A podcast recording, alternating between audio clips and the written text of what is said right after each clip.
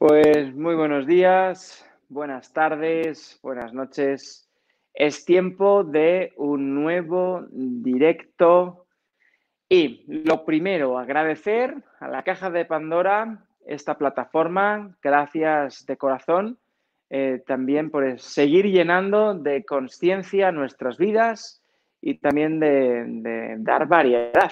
Y dentro de esa variedad, hoy os estamos compartiendo un directo de la mano de Sergio Marina. Hablaremos de muchas cosas. Entre ellas, queremos también que tú participes con tus preguntas, tus respuestas.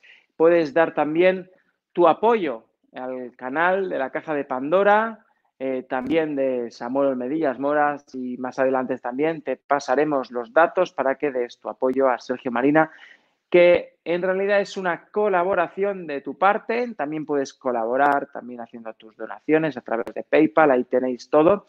Y ahora, después de esta breve presentación, vamos a ya 3, 2, 1 y entra Sergio Marina en escena. Ahí estás.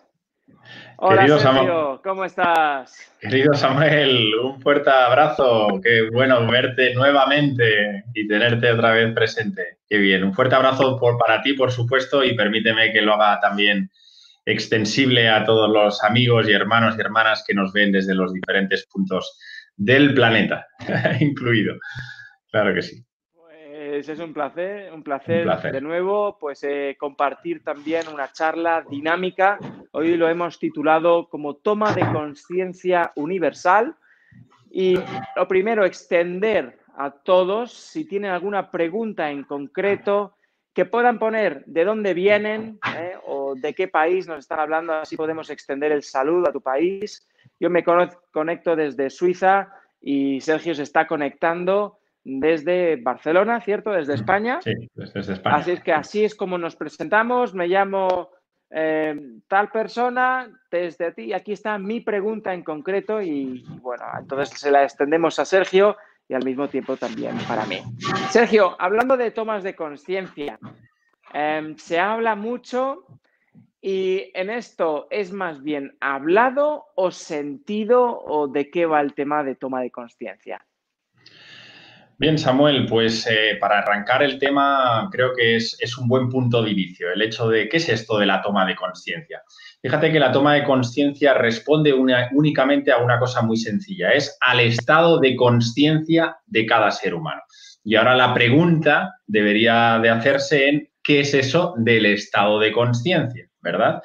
Pues al final, si uno incluso se acerca al diccionario de la Real Academia de la Lengua y pone la palabra conciencia, es decir, con, con la S, no conciencia, que sería otro término muy distinto, percibe claramente que eh, tiene que ver con la realidad, es decir, la forma en la que uno se percibe a sí mismo y, por tanto, también la forma en la que percibe la realidad que le rodea.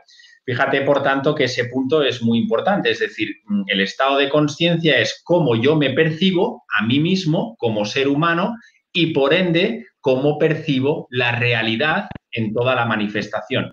Por tanto, ya podemos darnos cuenta que ese estado de conciencia es diferente a cada ser humano. Es decir, si hay 7.500 millones y medio de seres humanos que habitan en este momento en el planeta Tierra, podemos afirmar que cada ser humano tiene un estado de conciencia diferente y particular al resto de los mortales. No es que sea ni bueno ni mejor, ni peor, ni uno más avanzado, cada uno eh, tiene el estado de conciencia que le corresponde, atendiendo a su proceso evolutivo. Es decir, a través de las experiencias que vamos viviendo en nuestros día a día, integrando, por supuesto, todo ese abanico, experiencias de dolor, experiencias de placer, experiencias que nos ofrece eh, nuestro día a día, vamos evolucionando en conciencia.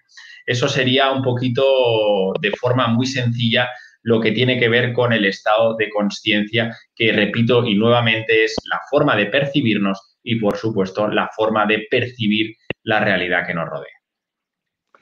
Gracias, Sergio. La toma de, conciencia de mi realidad em, influye la de otro ser de luz que tenga yo al lado o incluso en otra parte del país, eh, debo de ocuparme también de su toma de conciencia para que afecte a la mía en algún grado?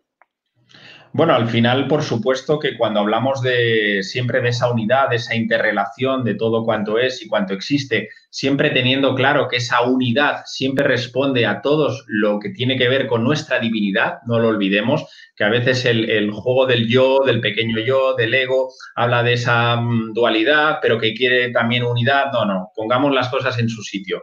Desde el, el ser sí que podemos percibir esa autenticidad de todo cuanto es y existe, que todo al final está interrelacionado entre sí. Por supuesto que estamos unidos, pero desde la conciencia.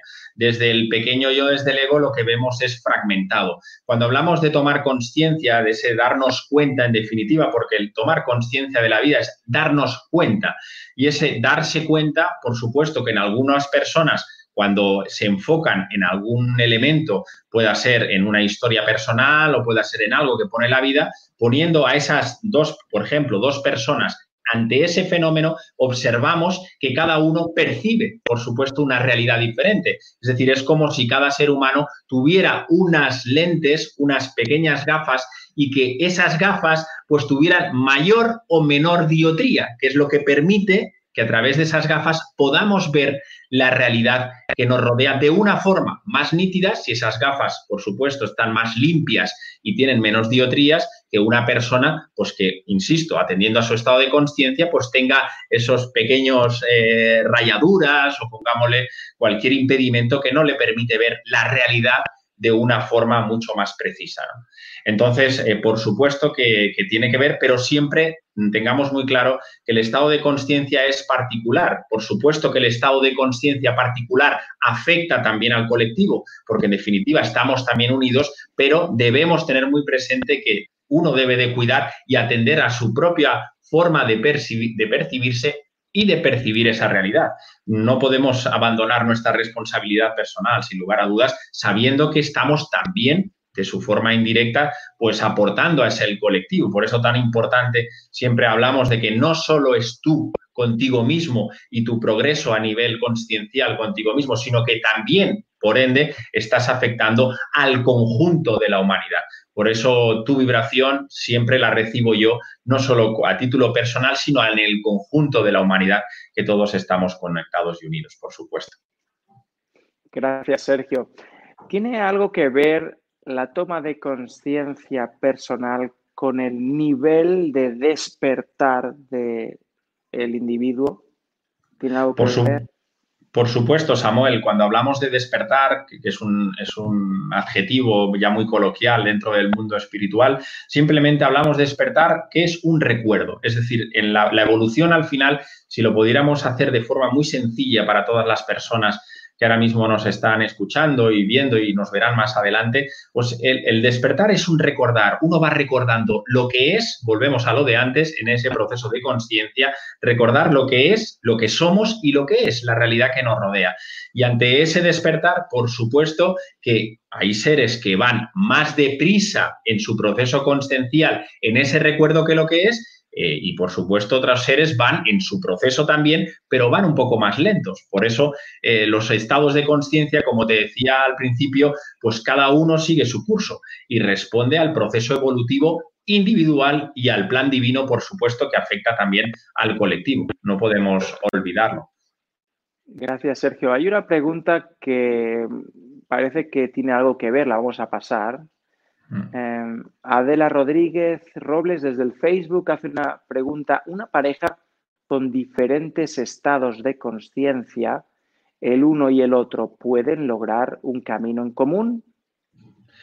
Sí, al final lo que hablamos también ahí dentro del estado de conciencia también hay otros elementos que tenemos que tener en juego. Hay planes divinos donde hay almas que, vienen a trabajar eh, ciertos pactos, ciertos elementos de vida común y sin lugar a dudas dentro de eh, ciertos grados de diferencia entre estados de conciencia, entre ciertos matices, que uno pueda percibir un cierto grado de la realidad de una forma u otra, pero detrás hay algo mucho más subliminal, si me permites, que tiene que ver con lo que decía, con elementos más álmico-espirituales, ¿verdad? Donde sí que hay pues eh, decía de esos pactos de amor, eh, también hay sellos eh, que, se, bueno, que se establecen desde, desde otros procesos mucho más sutiles, donde hay pues parejas, incluso ciertas personas que aparecen en nuestras vidas que a pesar de que podamos percibir que tiene un estado de conciencia diferente al nuestro, pero hay, hay ciertas atracciones, ciertas resonancias que tienen que ver precisamente con todo esto, ¿no? Es decir,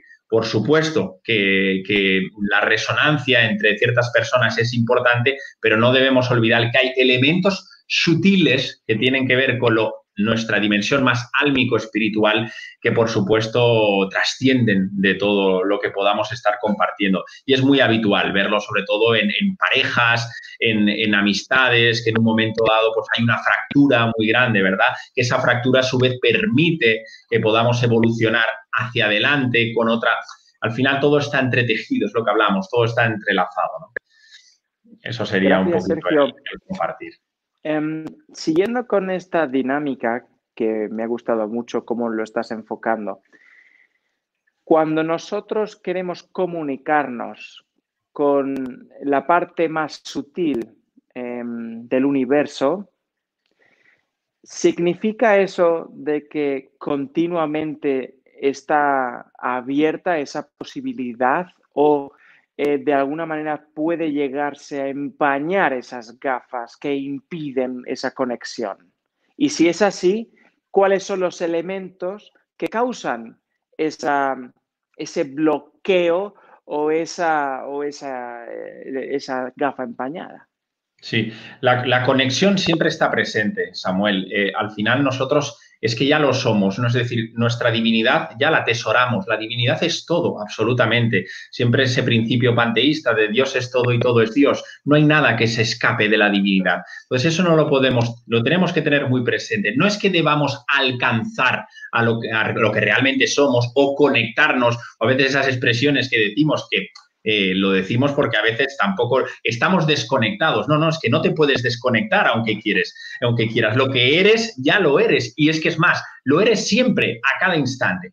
Otra cosa es que nos hayamos olvidado de forma pasajera fruto de ese gran olvido, que también tiene su sentido profundo cuando encarnamos en cuerpo físico, y ahí viene el proceso evolutivo del recuerdo nuevamente de lo que somos, y es en ese momento que al olvidarnos de quiénes somos, nos identificamos con lo que no somos, y ahí interviene pues el pequeño yo, y ahí es el pequeño yo el que se pone esas gafas que mm, no le dejan ver la realidad, desde tu ser, por supuesto, y lo, sabe, lo sabes tú muy bien y lo saben todos nuestros eh, amigos, cuando uno está en silencio, cuando uno está quietado, cuando uno eh, ya es capaz de percibir esta unidad, ese amor que se expresa por doquier. Eso, eso es lo que somos, eso es lo que realmente eh, mm, no perece, que es eterno y duradero, lo sabemos todos muy bien, pero desgraciadamente eso en pocos casos no nos damos cuenta porque como vivimos en el otro lado, es decir, vivimos desde nuestro yo físico, mental y emocional, estamos sujetos a las normas y a los dictámenes del yo. La guerra de lo bueno, de lo malo, de esto me gusta, esto no me gusta, lo que debería de ser, es que... Y entramos en ese proceso donde las gafas poco a poco, sin darnos cuenta, se van empañando. Y al final pues vemos lo que vemos cada uno en su proceso, ¿verdad? Entonces, ¿cuál es el objetivo? Darse cuenta de que las gafas están empañadas y poco a poco tratar de ir limpiando esas gafas para que lo que somos, que ya lo somos, pueda cada vez expresarse en nuestra cotidianidad. Eso sería de forma muy sencilla, ¿verdad? El viaje. Eh, gracias, Sergio. Dentro de, esa, de ese juego, parece que, al final acabamos entrando. Dentro de ese juego, ¿será que como objetivo, reconociendo que ya estamos todos despiertos, si nuestro objetivo es venir para tener las gafas lo más empañadas posibles durante todo ese periodo de tiempo que nos concedemos a nosotros mismos, hmm. ¿es eso posible? Como objetivo venir para tenerlo más empañada posible y experimentarse de esa manera? Sí, eh, Samuel, date cuenta que nuestra divinidad, o sea, al, final esto lo tenemos que ver siempre en términos evolutivos, es decir, nuestra divinidad ansia encarnar en cuerpo físico para experienciar la materia. Y de ahí nace el gran olvido. Es decir, nos olvidamos, por supuesto, de quiénes somos. Precisamente ahí está el juego, porque si nos acordáramos de quiénes somos y de lo que hemos vivido, todo esto no tendría sentido. A partir de ahí, por supuesto que nuestra divinidad no puede, por la sutileza, por la, por la gran trascendencia que tiene, no puede encarnar directamente en, en esta dimensión, en este plano, que es denso, por cierto. ¿Y qué necesita? Pues necesita de una serie de mecanismos entre ellos nuestro cuerpo físico, nuestra parte mental, nuestra parte energética y nuestra parte emocional, para integrarse dentro de la materia, pero entendiendo que son vehículos que deben de estar al servicio de lo que somos. Entonces, el trabajo cuál estará en tratar de poner estos elementos que todos conocemos muy bien al servicio de lo que somos, es decir, ir poco a poco sacándole el polvo a todos esos elementos, a nuestro cuerpo físico, por supuesto, a todo ese viaje mental que tenemos y que tantos pensamientos y creencias y dogmas y morales y toda esa cantidad que todos conocemos muy bien. ¿Y qué te voy a contar del mundo emocional? ¿Quién no conoce lo que es el miedo, los deseos? Bueno, ahí hay una cantidad de movimientos, ¿verdad? Bueno, pues todo eso deberemos comprender que en un momento dado eso hay que ajustarlo para ponerlo, utilizarlo, como decían los antiguos, purificarlo para ponerlo de la mano de lo que somos verdaderamente. Por supuesto que no hay que vilipendiar. Si no tenemos nuestro cuerpo físico, no podemos vivir la experiencia humana. Si no tenemos nuestra mente, y una mente bien trabajada y una mente cultivada es una mente muy poderosa. Por supuesto que sí, no podemos eh, ahora todo cargarlo a la mente, ¿no? La mente hace su trabajo para que podamos encarnar y podamos percibir a través de nuestros sentidos corpóreo-mentales la realidad que, nos rodea, una realidad externa, no la sutil, la externa, la que en nuestras frecuencias de ojos, de, por supuesto, de mm, visuales llegan, el tacto llega hasta donde llega y, nuestro oído pues llega hasta donde llega. Por cierto, el oído trabaja, el oído humano, a unas frecuencias muy bajas a comparación de, por ejemplo, otras especies animales. Y no te puedo, vamos, y el, y el ojo humano llega hasta donde llega. ¿Qué quiere decir? Que está ahí, por supuesto, todo lo que sabemos, pero eso en algún momento deberemos ponerle mano, meterle mano, entre comillas, para ponerlo poco a poco a disposición de lo que somos, sin vilipendiarlo, sin, porque sin eso no hubiéramos podido encarnar, eso hay que tenerlo muy claro, ¿no? Pero sabiendo que todos esos elementos, cuando, corresponda, serán perecederos y seguirán su curso en nuestro desarrollo en conciencia. Sin lugar a dudas, este es el viaje de la evolución, sin lugar a dudas. Gracias, Sergio. Em, hay una pregunta que, bueno, vamos a darle paso. Habla, nos pregunta a ambos, eh, la paso en pantalla. Dice Karina Clemente desde el Facebook, dice, Sergio, Samuel, ¿cómo puedo elevar mi estado de conciencia para poder tener tranquilidad y confianza de que todo irá bien, aun cuando la situación del mundo me ha asustado? Las gafas con las que estoy viendo la vida han estado muy em, em, empañadas con miedo. ¿Qué haces, Karina?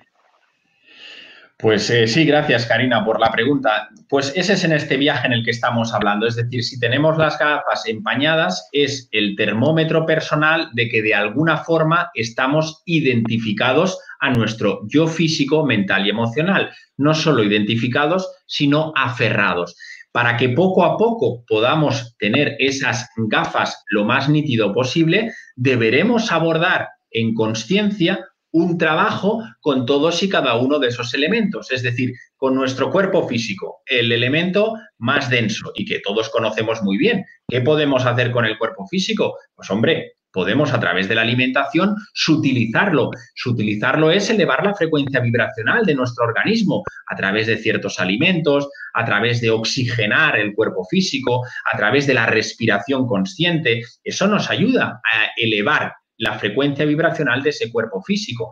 Pero también tenemos ahí un cuerpo energético que recubre y moldea y da vitalidad a nuestro cuerpo físico. Pues sabemos que el estar en contacto, por ejemplo, con la naturaleza, nos ayuda a revitalizar nuestro cuerpo físico. Sabemos que hay ciertos, eh, por ejemplo, el agua de mar, que el otro día lo compartía, pues nos ayuda a sutilizarnos y alcalinizarnos internamente. Y así podríamos ir con cada uno de nuestros elementos. En el ámbito mental, que tú, Samuel, lo conoces muy bien, allí hay muchos trabajos donde uno puede poco a poco aquietar esos miedos, puede, donde uno puede observar y darse cuenta todos esos movimientos que tiene compulsivos, donde hay rechazos, pues todo eso hay que ponerlo encima de la mesa y poco a poco ir haciendo un trabajo. Y sin lugar a dudas, en el ámbito emocional, ahí tenemos muchas pistas en nuestro día a día donde aparecen ciertas emociones, donde aparecen ciertos deseos, donde aparecen ciertos rechazos, en definitiva, pues esos son trabajos que debemos hacer. Cuando hacemos eh, pequeñas, eh, digo yo, integraciones en nuestro día a día, simplemente con dos movimientos, es darnos cuenta, eso es tomar conciencia y aceptarlo. Son dos movimientos que van de la mano y eso ayuda enormemente, más de lo que nos imaginamos. Es darse cuenta, aparece la ira, por ejemplo, pues date cuenta que en ese momento la ira está en, bueno, se expresa a través de ti y la aceptas. No tratas ni de rechazarla, ni de escaparte, ni de negarla, nada, simplemente doble movimiento. Así no intervienen más los procesos mentales de has visto, tengo ira, no debería de ser, simplemente ante eso. Y poco a poco, con mucha toma de conciencia, con mucha observación y autoindagación propia, uno va sutilizando todos esos elementos hasta que podemos utilizarlos hasta cierto punto, que lo que somos poco a poco empieza a florecer. Si antes el peso de nuestra vida únicamente lo llevaba nuestro yo físico, mental y emocional y es el que dirigía eh, las riendas de nuestra vida, poco a poco vamos dando paso a que lo que somos de verdad pueda expresarse sin lugar a dudas en nuestra cotidianidad, pues a través de lo que ya somos, la solidaridad, la compasión, la fraternidad, la, cooperación, el amor incondicional, los atributos de lo que somos de verdad se van plasmando en nuestro día a día. Pero por supuesto que deberemos de hacer un trabajo de equilibrio, de armonización y de sutilización, que en ese, en ese viaje es, pues es el subir nuestra frecuencia vibracional que no olvidemos que las frecuencias vibracionales más elevadas se hallan siempre en nuestra dimensión espiritual. El amor, por ejemplo, incondicional, trabaja unas frecuencias de 250 hasta 300 y 500 megahercios. El miedo trabaja una frecuencia entre 0,2 hercios y 2,1 hercios, para que uno pueda observar la diferencia, ¿no? Cuando estamos en esencia, cuando estamos conectados, la expresión no me acaba de convencer, pero bueno, cuando, cuando estamos eh, ya enfocados en nosotros, eh, subimos exponencialmente eh, nuestra frecuencia. En cambio, cuando estamos anclados en historias, normalmente proyecciones futuras, en, deseos que uno no sabe realmente a qué corresponden, buscamos expectativas. Cuando entramos en, ese, en esa maraña que todos conocemos, ahí, por supuesto, baja nuestra frecuencia vibracional, sin lugar a dudas. ¿no? Entonces, bueno, eh, yo ese es el... Perdona, Samuel. Quería que estabas concluyendo. No, no, ya está, ya está. Em, gracias, Sergio. Em, Karina, también gracias por, por, la confianza que nos das en este directo. Cuando tú estás, cuando yo estoy leyendo tu texto, algo si me estás comunicando a mí y te lo, y te lo comparto si es de tu agrado. Eh, cuando dices cómo puedo elevar mi estado de conciencia para poder tener tranquilidad, eh, estás, eh, lo que yo estoy viendo ahora con este texto es, tienes como objetivo tener tranquilidad, confianza de que todo irá bien. Entonces, si como objetivo tienes ese, el de tener confianza de que todo te irá bien, la mente e incluso el ser interior que siempre está conectado te va a ayudar o colaborar para que tu objetivo se cumpla. Pero claro, tu objetivo es tener confianza. Entonces voy a generarte, si yo fuese el universo, voy a generarte desconfianza y al mismo tiempo te lo voy a poner todo hecho patas arriba para que tú digas, eh, tengo que arreglarlo y entonces va a ir bien. Lo primero es, como objetivo, que tengas unos objetivos claros. Porque el que tengas como objetivo obtener tranquilidad, el camino vaya a estar lleno de dificultad. Y por otro lado, dices que todo quieres que vaya bien. Ya le estás diciendo al universo que solo quieres que vaya bien. Ahora, ¿qué está bien para ti? ¿Qué es lo que estás estableciendo limitado como bien? Si le dices al universo que solo puedo ir por aquí, te va a decir, tururú, que yo soy infinito, que yo soy ampliamente variable y que te voy a demostrar que eso no va a ir así. Y luego el último detalle, hay varios detalles, el último detalle, cuando dices las gafas con las que estoy viendo la vida, es en, presente, hasta, hasta ahí ok, dice, han estado muy empañadas con miedo. Em, hablamos de que ni el pasado ni el futuro existe.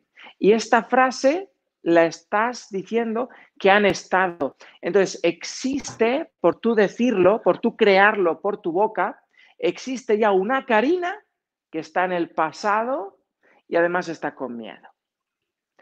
Para liberar este miedo, que muchos, y digo muchos y lo saco de aquí, digo, yo que quiero estar con la herramienta del miedo a mi disponibilidad, porque el miedo es una herramienta que me mantiene vivo, entonces la voy a poner en presente puedes expresarte. Entonces, las gafas con las que estoy viendo la vida en estos momentos las estoy percibiendo desde el miedo. Están empañadas por el miedo y está bien. Le doy permiso al miedo que me muestre lo que estoy sintiendo hoy.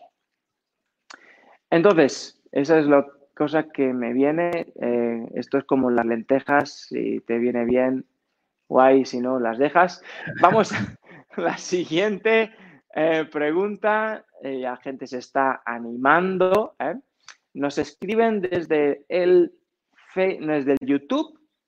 Pedro Ruiz dice, Tarragona, España, ¿cómo mantener ese despertar de conciencia en el que percibes incluso una realidad muy diferente, que es puro gozo, pero que con el tiempo se vuelve a ocultar? Fíjate que si realmente hay gozo, no se puede ocultar.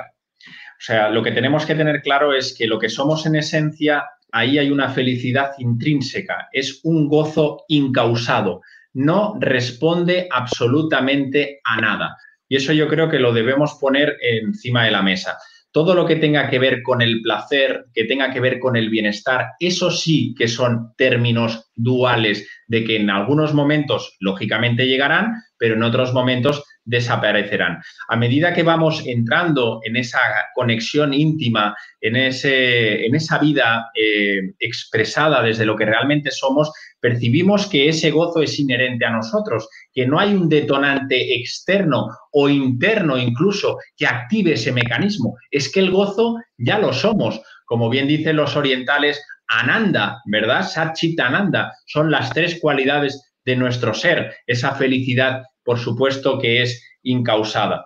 Fíjate que cuando uno percibe esto, realmente lo que trata es de mantener ese estado lo, el mayor tiempo posible. Es decir, acude, como decía muy bien el Buda, a su isla interior. Ahí sabe que en el refugio interno es donde se hallan todas las cualidades, no solo, por supuesto, ese gozo, sino toda la sabiduría que todos y cada uno atesoramos. ¿verdad? No es un despertar y luego ya voy hacia atrás. Cuando yo despierto paulatinamente y voy recordando quién soy, voy en ese camino evolutivo. No voy a dar un paso, entre comillas, eh, hacia atrás, ¿verdad?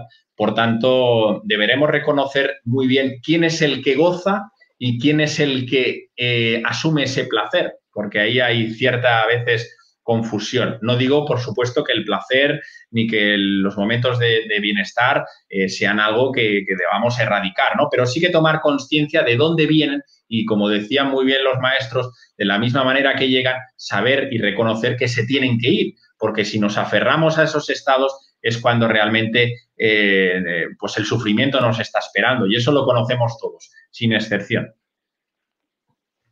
Gracias, Sergio. Em, Pedro, tu comentario, eh, lo primero agradecértelo y lo segundo, diría yo que le voy a quitar los interrogantes. El universo, de hecho, no entiende de interrogantes, es literal y confío y confío en que lo que dices lo dice el ser que yo desde aquí te reconozco. Ahora, la frase que puedes estar llegando a comunicar es la siguiente. Mantengo mi despertar, ¿sí? Estoy manteniendo mi despertar de la conciencia que percibo una realidad muy diferente, que es puro gozo.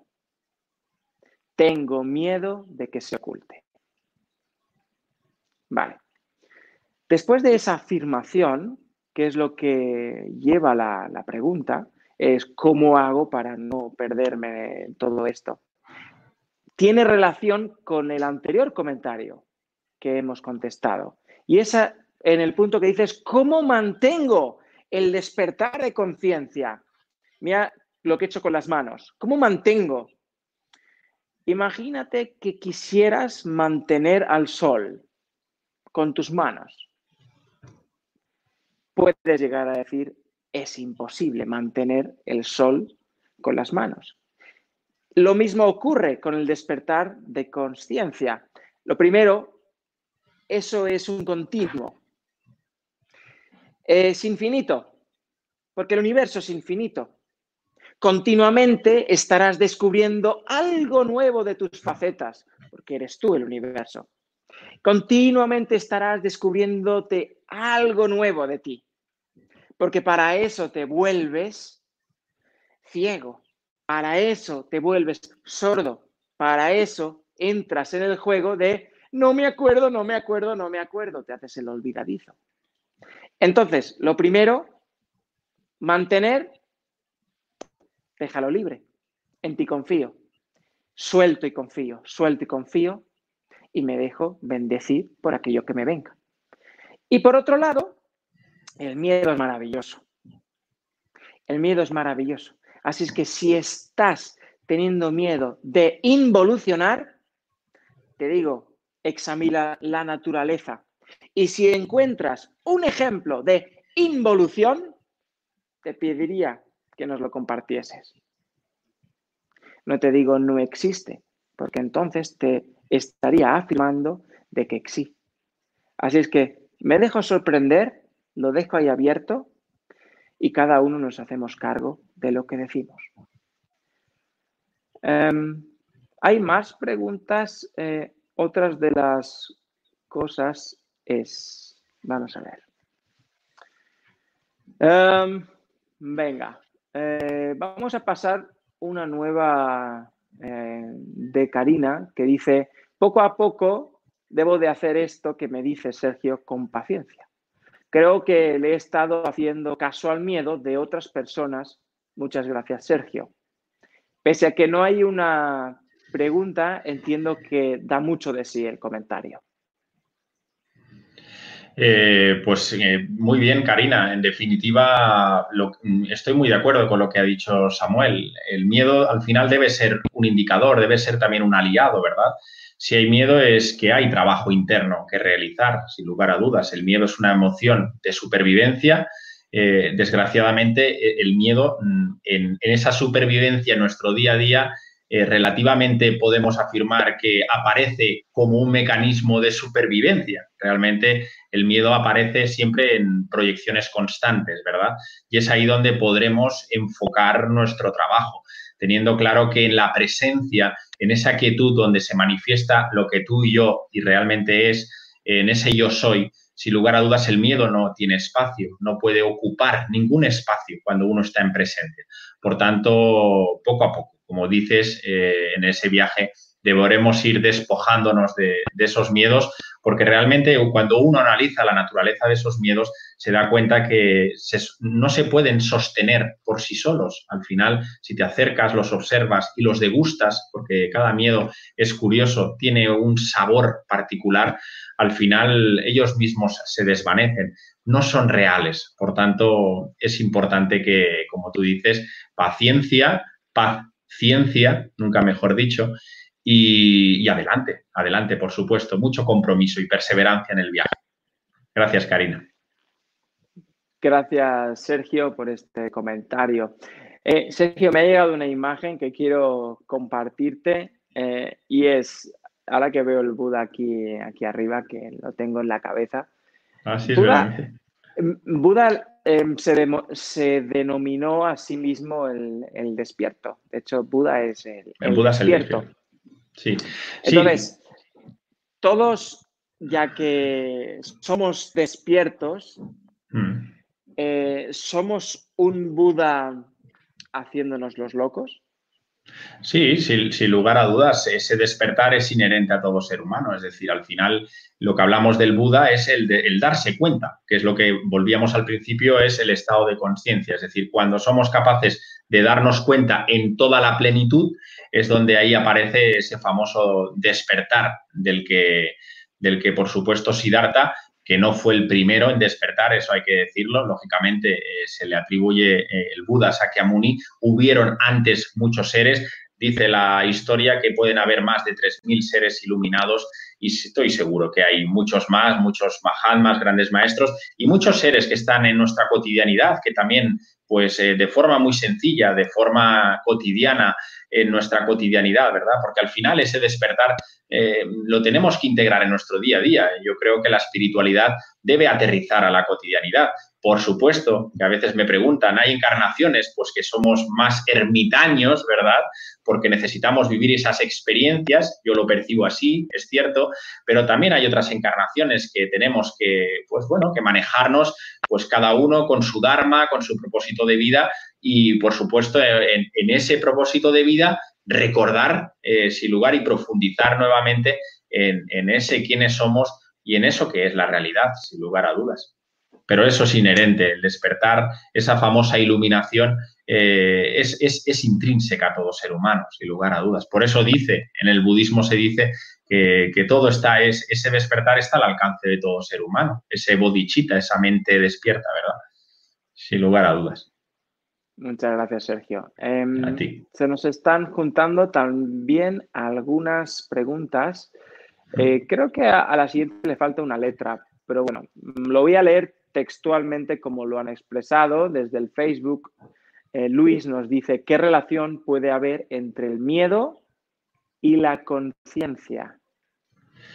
Bien, el, el, miedo en definitiva, como lo has compartido antes muy bien Samuel, es una emoción, una emoción considerada básica, primaria, de ese grupo de cuatro emociones en el budismo hablan de más de 3.000 emociones, pero bueno, hablando de lo que nos está compartiendo nuestro amigo Luis, eh, el miedo y la conciencia, lo único que tenemos que tener claro que el miedo responde a nuestro ámbito eh, eh, emocional, sin lugar a dudas, y que para que haya una emoción, en este caso el miedo, tiene que haber un pensamiento, es decir, tiene que haber algo que detone que aparezca ese miedo.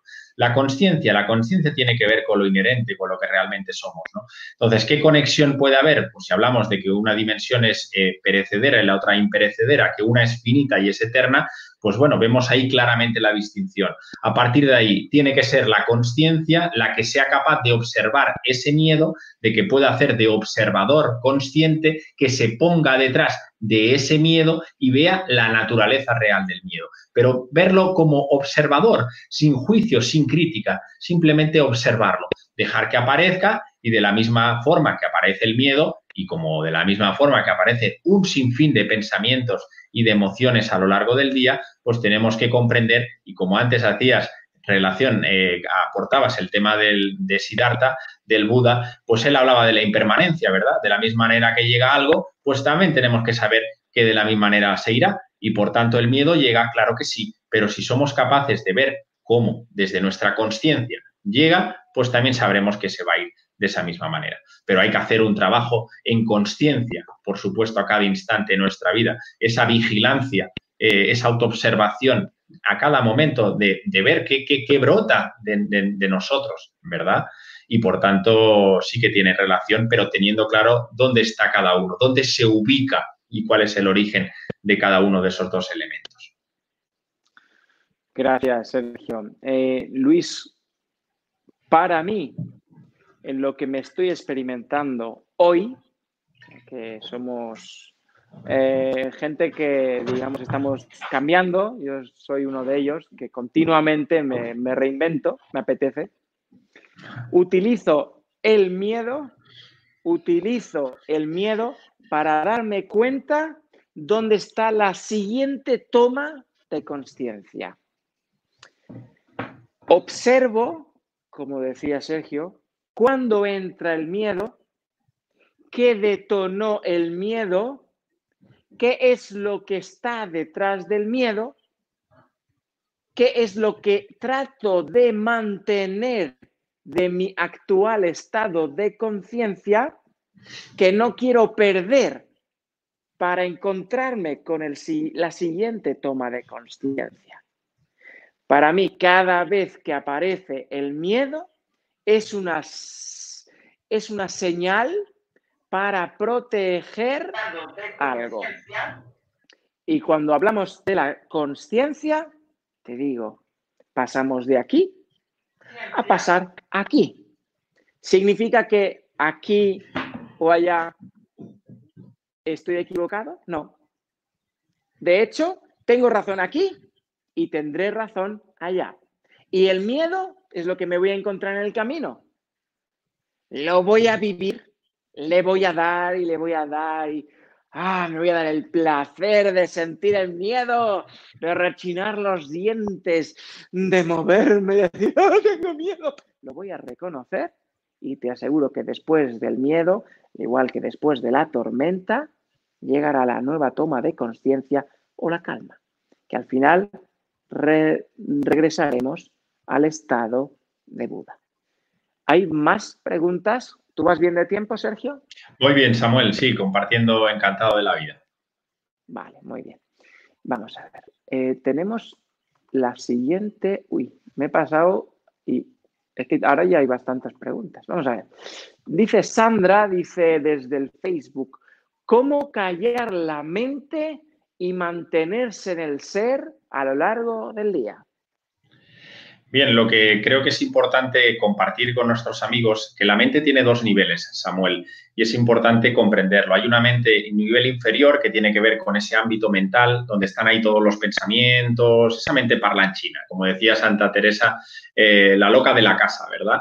Nos asedia tanto pensamiento, tanto pensamiento. Eso es un nivel de la mente inferior, ¿verdad? Que una vez que eh, entremos en el tránsito, pues entrarán esos procesos mentales dentro del famoso purgatorio de los cristianos, ¿verdad? Como dicen los tibetanos en el bardo. Es el proceso que, todos sabemos antes de, llegar, ¿no? Eh, pero también sabemos que la mente tiene un nivel superior que está integrado dentro de nuestro cuerpo causal, que forma parte de nuestros elementos divinos. Creo que es muy importante. ¿Qué diferencia hay? Eh, fíjate que la mente parlanchina es la mente concreta, la conocemos todos, pero esa mente superior, ahí están albergados todos nuestros procesos creativos, ahí están albergados todos los procesos de silencio, es donde están albergados en definitiva, nuestros, yo siempre te digo, nuestros dones y talentos, es decir, tú has encarnado, Samuel, con un propósito de vida. Nuestros amigos que nos están viendo ahora, con un propósito particular. Si no, no hubieran encarnado. Esas cualidades álmico-espirituales tienen que ver con esa mente superior, la pintura, la música, el pensamiento abstracto en definitiva. Cuando somos capaces de anclarnos a ese nivel superior de la mente, cuando somos capaces de entrar en procesos de silencio, de introspección, de preguntarnos simplemente el origen de la vida, hacia dónde voy, qué es la vida, qué es el universo, lo que estamos compartiendo ahora todos y todos, todos y todas en este momento, ¿verdad? Esa mente se va ensanchando, se va haciendo más grande en términos coloquiales, ¿verdad? Se va expandiendo.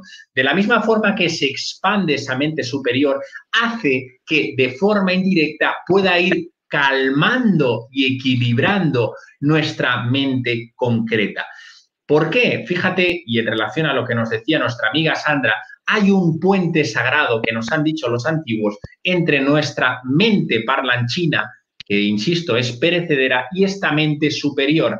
Es ese puente sagrado le llamaban antacarana. Cuando somos capaces de ensanchar y de abrir ese puente que en la gran mayoría de los seres humanos está relativamente estrecho, flujo de todo ese lío en el que andamos, de mil historias, de hacer muchas cosas, de hacer lo que no queremos hacer en nuestra vida, las cargas que todos conocemos muy bien. Pero a medida que nos vamos desidentificando de esas historias, ese puente se va haciendo grande y las cualidades de nuestro ser van descendiendo a nuestro día a día sin darnos cuenta. Por tanto, lo que deberemos hacer es potenciar esa mente superior. Insisto, la intuición, la inspiración, esos procesos de silencio, introspección, ahí está. Y a medida que vayamos trabajando de forma indirecta, calmaremos a la otra mente parlanchina y permitiremos que sin darnos cuenta, porque lo que somos, insisto, ya lo somos, se pueda expresar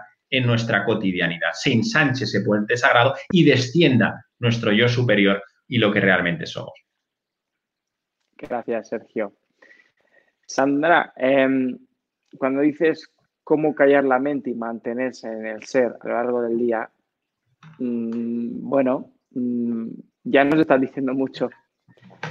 Y es que lo que quiere precisamente tu mente es hablar. Ahora, si te, te pones como objetivo callar la mente, entonces va a hablar. Y te va a hablar, y te va a hablar, y te va a hablar, y te va a hablar. ¿Por qué? Porque quiere el universo estar de la mano de tu objetivo, que es callar la mente. Y dice además, mantenerse del ser a lo largo del día. El ser se te va a escapar. Porque tu objetivo que es, como el correcaminos y el coyote. Entonces, para salir de esa, de ese de ese run run, de ese voy a, yo quiero callarte, cállate, tal, puedes llegar a hacer lo siguiente. Primero, dejarle hablar. Y luego, escucharte y hacerte cargo de todo lo que sale. ¿Qué es hacerse cargo de todo lo que sale? Mucho me ha pasado a mí, y hablo desde el yo, que cuando he escuchado a mi mente, me estaba hablando no de mí, sino estaba hablando del otro. ¿Y eso qué es? Un juicio. Entonces la mente está juzgando al otro. Si quiero entonces escuchar a la mente, lo que voy a hacer es darle la vuelta y hacerme cargo que lo que me molesta y juzgo del otro es mío. Cuando entres en esta dinámica de darle la vuelta a todas las conversaciones y decir, ostras, esto pienso de mí, anda, esto hay en mí, cuando consigas eso, la mente es que sí o sí va a sentirse escuchada. Porque lo que hace la mente es generar continuamente un diálogo para que te comuniques con tu ser. La idea es comprender qué es lo que quiere la mente, que te hagas responsable, eso es una de las cosas, que te hagas responsable de todas las palabras que le diriges al mundo. Así que vamos a interpretar las señales conmigo, conmigo, es lo que yo muchas veces digo, y es yo primero, yo después y lo que sobra, a mí. Y ahí entonces tu mente va a ir de la mano del ser. Porque, oye, si te quito la mente, dejas de existir, ¿cierto? Así que dale las gracias a la mente, que está causando todos esos pensamientos que te dan vida. Y voy a utilizar otra palabra que te dan vidilla. Bueno, seguimos otra pregunta, Sergio, ¿cómo lo ves? Venga, adelante, claro que sí. Y la gente se, está animando, Venga, pues así nos animamos todos. vamos, a, vamos a ir un poquito más arriba, ¿eh? vamos a, a, caminar hacia los guías espirituales. Laura Romero desde YouTube nos dice, Rosario, Argentina, no sé si es Laura, Romero, Rosario, ya la vamos a llamar Rosario. Dice, hola, ¿cómo podemos hacer para conectarnos con nuestros guías espirituales? Bueno, Rosario, gracias por, por supuesto, por tu pregunta. Eh, a ver, yo con todo esto siempre digo que muchísima prudencia, es decir, en el camino, en el sendero, por supuesto que a medida que vamos evolucionando en conciencia, vamos entrando en conexión con nosotros mismos y ahí se abren un abanico de muchas, eh, de muchas cosas, vamos a dejarlo así. Eh, el hecho de aspirar en el camino espiritual a desarrollar ciertas cualidades álmico-espirituales, nos han dicho siempre los grandes maestros que es contraproducente para nuestro desarrollo en conciencia. En algún momento de nuestro desarrollo evolutivo, por supuesto que llegarán todos esos mensajes, si me permites, esas conexiones, pero establecer un deseo o una voluntad para alcanzar eh, esas conexiones yo particularmente eh, no, no estoy, entre comillas, a favor y darte ningún tipo de consejo al respecto. Lo único que sí que te recomendaría de forma honesta, por supuesto, es entrar en procesos de silencio, entregarte simplemente a la experiencia sin esperar absolutamente nada de esos encuentros contigo mismo y a partir de ahí será tu propio desarrollo en conciencia el que marcará eh, por supuesto, el rumbo eh, de tu proceso, pero entregarte a experiencias de silencio, sean prácticas meditativas, de interiorización, me da igual, con un objetivo, date cuenta que el sentido profundo de ese espacio se perdería por completo. Por tanto, por supuesto que cuando corresponda llegará, pero que no sea un objetivo, ya sea espiritual, alcanzar el hecho de conectarnos con nuestro guía. Lo que debemos hacer, y ese es el objetivo de la meditación, entrar en contacto con nuestro ser. Ese es el mayor objetivo. Y a partir de ahí, pues será el propio devenir lo que nos irá marcando el rumbo. Por tanto, ese sería mi, sentir. Gracias, Sergio. Eh, Rosario, em, hay algo interesante que, que estoy leyendo de tus palabras. Dice, ¿cómo podemos hacer para conectarnos con nuestros guías espirituales. Lo primero, ¿cómo podemos hacer? ¿Cómo podemos? Hablas de alguien más. Eso es la primera señal. La siguiente es hacer. La segunda señal. Y luego la palabra guías espirituales. Bueno, lo primero, ¿cómo puedo yo y dices aquí hacer. El que hace, el que ejecuta, sí o sí, de siempre, es nuestro trabajador, que es nuestro papá, o nuestra parte también del de masculino, puede llegar a ser, nuestra parte derecha, la más creativa. Entonces, ¿cómo puedo yo conectarme Además dice, con nuestros guías. El guía también es el que yo tengo como referente, como referente. siempre hemos tenido también, eh, si nos remontamos a las antiguas eh, tradiciones, a ese guía, a ese, a ese varón en, la aldea, ¿eh? a ese padre espiritual. Entonces, ¿Cómo puedo yo conectarme con mi papá? ¿Cómo puedo conectarme yo con mi lado creativo? ¿Cómo puedo conectarme yo con mi guía interior? Entonces, ¿cuándo fue la primera vez que yo me experimenté sin guía? Entonces, automáticamente descubrirás la respuesta y se terminará la búsqueda, porque la conexión volverá a fluir. Cuando me he sentido yo por primera vez desconectado de mi guía, cuando es la primera vez que yo necesité mi guía y no la recibí. Entonces termina la búsqueda, la encuentras y ahora estarías planteando otra cosa. Puede ser, si te resuena, adelante con ello. Uy, Aquí hay un montón de preguntas. ¿Vas bien de tiempo? Sí, vamos bien, Samuel, tranquilo. Adelante. Muy bien. Claudia García, desde el Facebook, nos comenta, cuando estamos en pareja y uno de ellos ya entró en conciencia o en conciencia, ¿le afecta al otro? Sí, por supuesto. Al final, si estamos hablando que nuestro estado de conciencia se desarrolla siempre a través de las experiencias, cuando vivimos en pareja hay experiencias dentro de esa pareja que nos hacen tomar conciencia, esas experiencias, ir avanzando en nuestro estado de conciencia.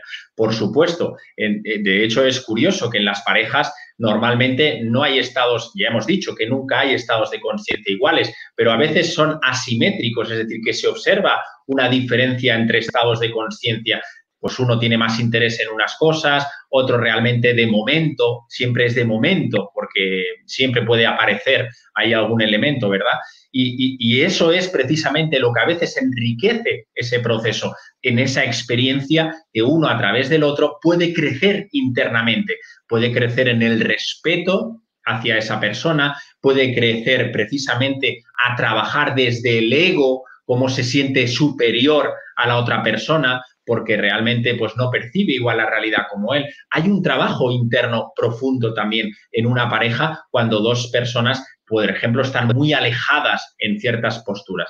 Al final lo que nos nutre, querido Samuel, y tú lo sabes muy bien, son las experiencias. Las experiencias no tienen color, a pesar de que las tildemos como experiencias espirituales, estas sí, estas son experiencias en definitiva. Unas tienen una frecuencia un poco más sutil y otras un poco menos sutil. Y son, y depende de nosotros, el cómo las vivimos para que esas experiencias sirvan de impulso de impulso a ese estado de conciencia personal.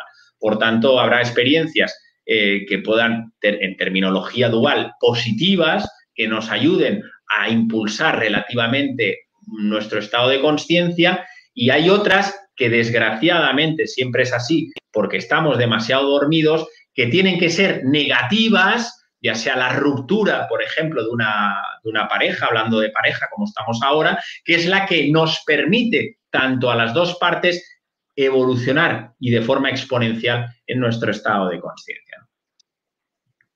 Muchas gracias, Sergio. Claudia, en la misma línea con, de la mano con Sergio, de lo que he escuchado, em, viene también mi comentario. Cuando dices le afecta al otro negativamente, eso en calidad del universo conspira a mi favor todo el tiempo, se anula. Entonces, sí o sí, ocurra lo que ocurra, tanto para ti como al otro ser maravilloso, para los dos, sea que ocurre un camino o el otro, siempre es hacia adelante. Sea como impulsor hacia un lugar o hacia el otro, todas las cosas las hemos generado nosotros, tú y la otra persona. Por supuesto, si elevamos esto a lo infinito, aquí no hay nadie. Estás hablando contigo misma. Y lo mismo, si estuviese hablando con él, le diría, estás hablando contigo mismo. ¿eh? Pero nos ponemos cara distinta para que no nos creamos locos. ¿eh? Sea algo más bonito. Entonces, pero bajando un poco más al plano, te digo, si hay algo que te molesta del otro, recuerda que es todo tuyo. Y lo mismo la otra persona, si te señala algo a ti y te dice, es que yo estoy más elevado, es que yo ya tomé mi toma de conciencia y tú no me has seguido, recuerda, eso es el mismo juego. Estáis jugando los dos. Puedes aprender desde el soltar a esa persona y decir, bueno, pues me has acompañado hasta aquí. En esa otra toma de conciencia me acompañará otro o me quedaré un rato solo. Pero sea una cosa o la otra, estáis los dos en el mismo barco. Los dos queréis lo mismo. Entonces, Bueno, aquí hablamos también de los apegos, podemos entrar también en el miedo, que si me deja, no me deja, me voy a quedar solo, no voy a encontrar pareja. Recuerda una cosa, si has encontrado una pareja, a día de hoy, o, sea, hoy, estamos a 10 del 5 del 2020, a las 9.02 de la noche, eh, región española, eso es eh, lo que tienes enfrente, es exactamente lo que has elegido y es lo que te viene a ti perfectamente hoy. Mañana no lo sabemos. Hoy, el que tienes enfrente es el que es capaz de tocarte los botoncitos tanto que de ahí que lo hayas elegido como acompañante de tomas de conciencia. Y el que podamos estar una duración eterna con una pareja no significa, no significa que estemos en evolución de la mano. Incluso podemos estar viviendo una pareja de apego, eso sí, de la mano, como Pini y Pon. Muy bien. Eso es lo que yo te comparto, Claudia. Gracias. Yo me animo, ¿eh? Yo no. Yo podía estar aquí contestando y además que tenemos preguntas aquí. ¿Y qué? ¿Hacemos un par de ellas más? Bien, lo que tú sientas, estará bien. Samuel, claro que sí. Yo, si alguien me dice muy largo, corta, corta, yo, corto, que yo, man, a mí me encanta, ¿eh? es que yo disfruto. Es tu Dharma. Damos, afirmamos todos que es, tu, es que es tu Dharma, que es tu propósito de vida. A mí me, a mí me encanta. Si, si al final es, es em, hacernos los dormidos para creernos que nos estamos colaborando en algo. Es que es buenísimo esto. Vamos a ver. Em, aquí hablamos de una. Oye, ya que ha escrito tanto, tan largo, lo voy a poner, oye. Casi no se me ve ya ni la cabeza. Eric, eh, no sé qué es, crees, no, o Cáceres, no lo sé. Eri, Eri, desde el Facebook nos escribe. Desde que empezó la pandemia, me da por juzgar muchas noticias, actuaciones y comentarios que veo en redes sociales. También conductas de mi familia que siento que no se cuidan lo suficiente. Tengo miedo y siento necesidad de querer controlarlo todo de acuerdo a mi criterio. Hoy me levanté enojada y frustrada porque gente de mi familia salió, que podría trabajar en mí. Bueno, es un tema de actualidad, eso seguro. Bueno, Eri, eh, muchísimas gracias por, por supuesto, por tu compartir. A ver, hay un proverbio sufi que lo he compartido muchas veces y creo que a mí me ha ayudado siempre mucho y dice aquello de hay que estar en el mundo pero sin ser de él. Es decir, por supuesto que vivimos en, todos en, este planeta llamado Tierra y por supuesto que no podemos, entre comillas, pasar desapercibido ante ciertas cosas. Y esto que estamos viviendo, sin lugar a dudas, nos afecta de una forma directa o indirecta a todos. A partir de ahí, cada uno ante esa realidad consigo mismo tiene la capacidad de poder tomar el control sobre esa realidad. Es decir, mm, yo pongo, me pongo a mí, por ejemplo, para, hacerlo mucho más real. Yo estoy absolutamente desconectado de la realidad externa. Es decir, a veces me dicen las personas que me conocen, si es que no sabes ni en el día en el que vives. Bueno, en un momento dado de mi existencia decidí que todos los flujos externos me generaban mucha más contaminación y me generaban otros procesos internos de los cuales, pues, eh, pues para mí, en ese proceso de desarrollo en conciencia no eran del todo agradables y positivos. Y dije, desconexión, hasta aquí. No quiere decir que no viva, como dice el proverbio sufi, pero soy capaz de controlar mi propia realidad. Yo te diría, eh, bendita eh, pandemia a, a título personal, para que puedas precisamente y eso, esas preguntas van orientadas a ti.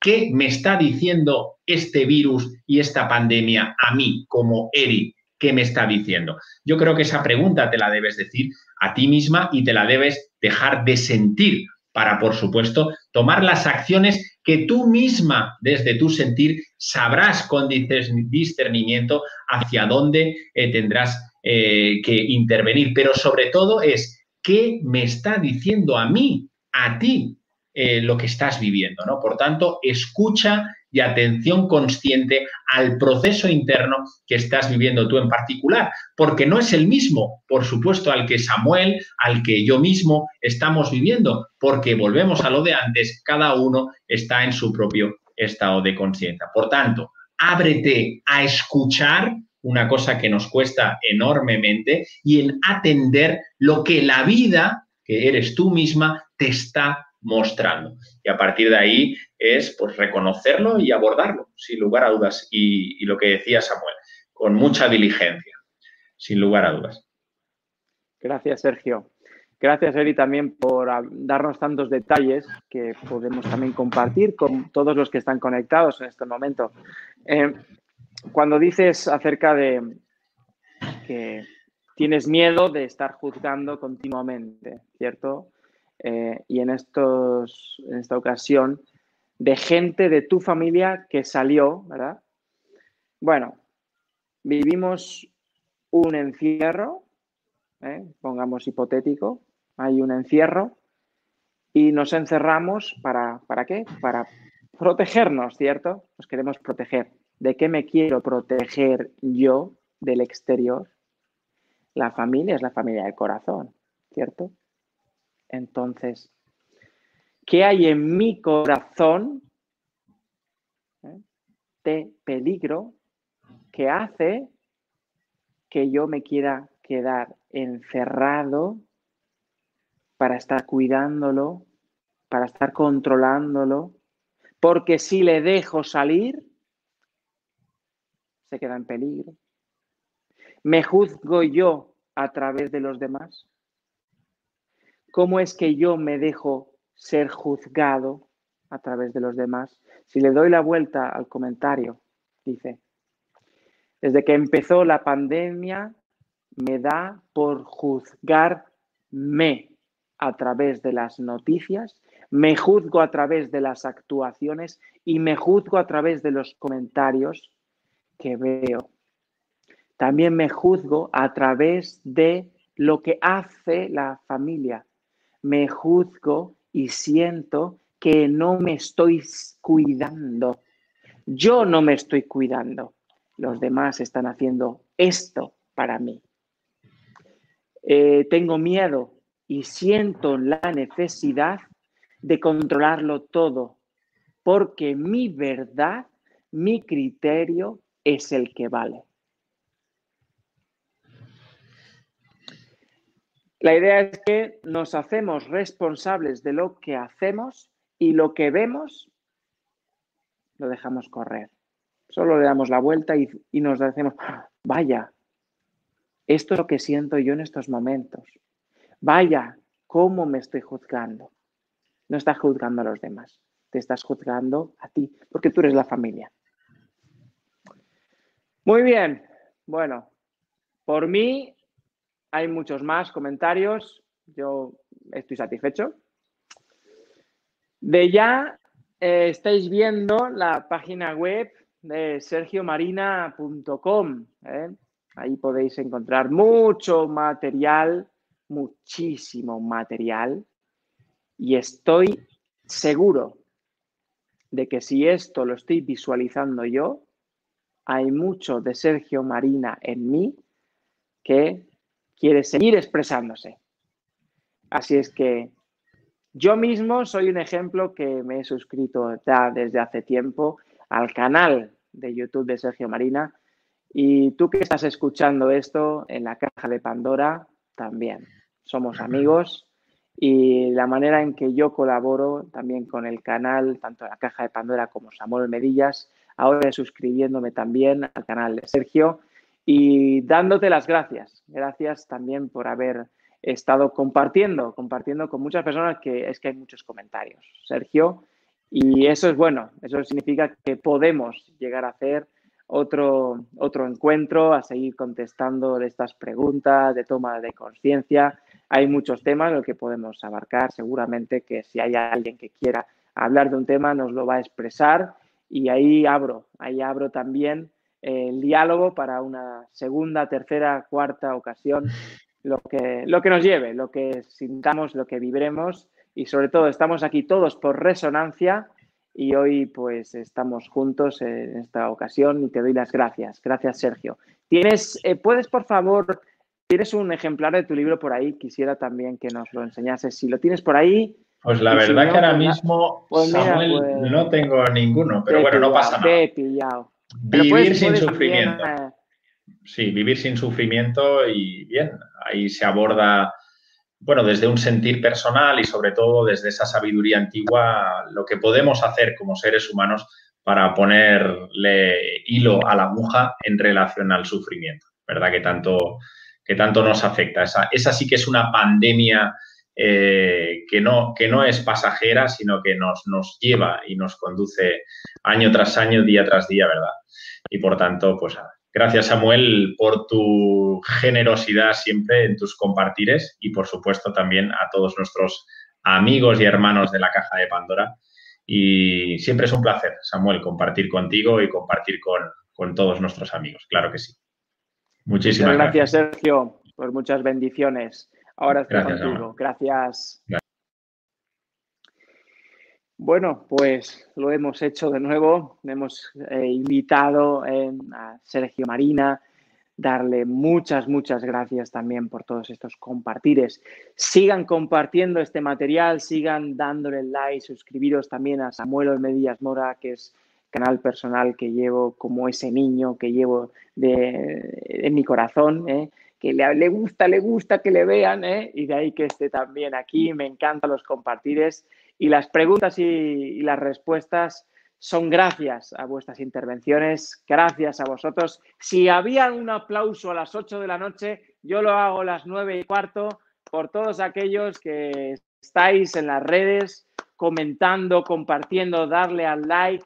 Si te ha gustado, dale al like y de verdad te doy mi corazón si pudiese dar a mí mismo un corazón y ole, ole, ole. Gracias a todos los que os conectáis. Gracias a Yolanda Soria, Iván Mercader, Luis Palacios, que nos ceden estos canales de tomas de conciencia. Muchas gracias. Esto ha sido todo retransmitiendo desde Suiza, desde los Alpes, eh, desde el chocolate, la raclette, la fondue. Eh, estáis invitados también a contactarme si alguno tenéis algunas inquietudes, reprogramación mental, qué sé yo, pues eh, hablo de muchas cosas, mentorías. Ahora estoy muy metido en esto de la economía, de bajar eh, a lo que es el dinero. Eh, si te apetece también, pues entrar en una academia de formación económica, también hazme el toque, que te voy a indicar dónde exactamente inscribirte. Gracias, gracias, gracias. Chao.